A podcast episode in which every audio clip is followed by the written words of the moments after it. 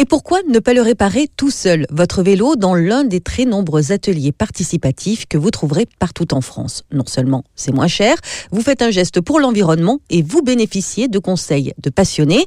L'un de ces passionnés, c'est Timothée. Bonjour. Bonjour. Vous êtes chef d'atelier au sein de l'association Guidoline à Rouen.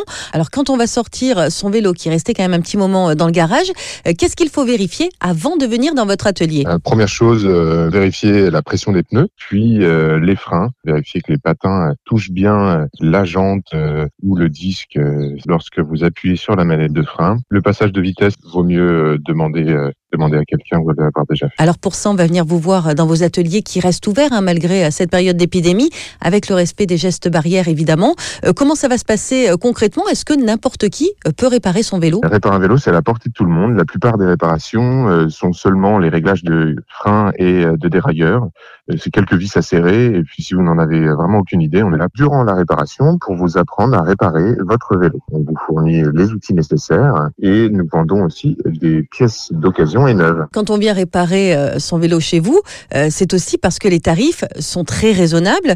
Il faut compter quel budget en moyenne? Donc, c'est une adhésion de 25 euros à l'association pour l'année civile. Et après, tout dépend euh, des prix des pièces neuves ou d'occasion. On va dire un câble, gaine et patin, les pièces de sécurité, on en a pour moins de 20 euros. Alors c'est clairement un geste pour le porte-monnaie, mais c'est aussi un geste pour l'environnement. Alors on parlait tout à l'heure des pièces d'occasion. Elles viennent d'où ces pièces d'occasion? On accepte les dons de tout ce qui est en relation avec le vélo. Euh, donc euh, votre vieux biclou dans le garage qui prend la poussière. euh, pour les vélos, ceux qui sont trop abîmés, on les démonte pour pièces pour réparer d'autres vélos. Et ceux qui le peuvent sont réparés. On les reconditionne. euh, Donc euh, voilà. Pour un vélo reconditionné, euh, il faut compter en moyenne entre 40 et 90 euros.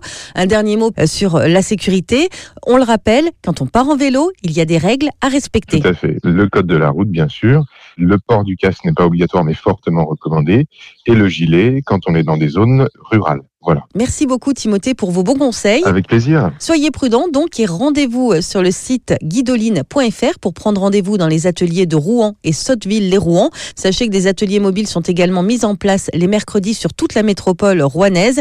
Tous les ateliers participatifs et solidaires sont à retrouver sur le site heureux.cyclage.fr ou sur le site coup de pouce vélo tout attaché.fr.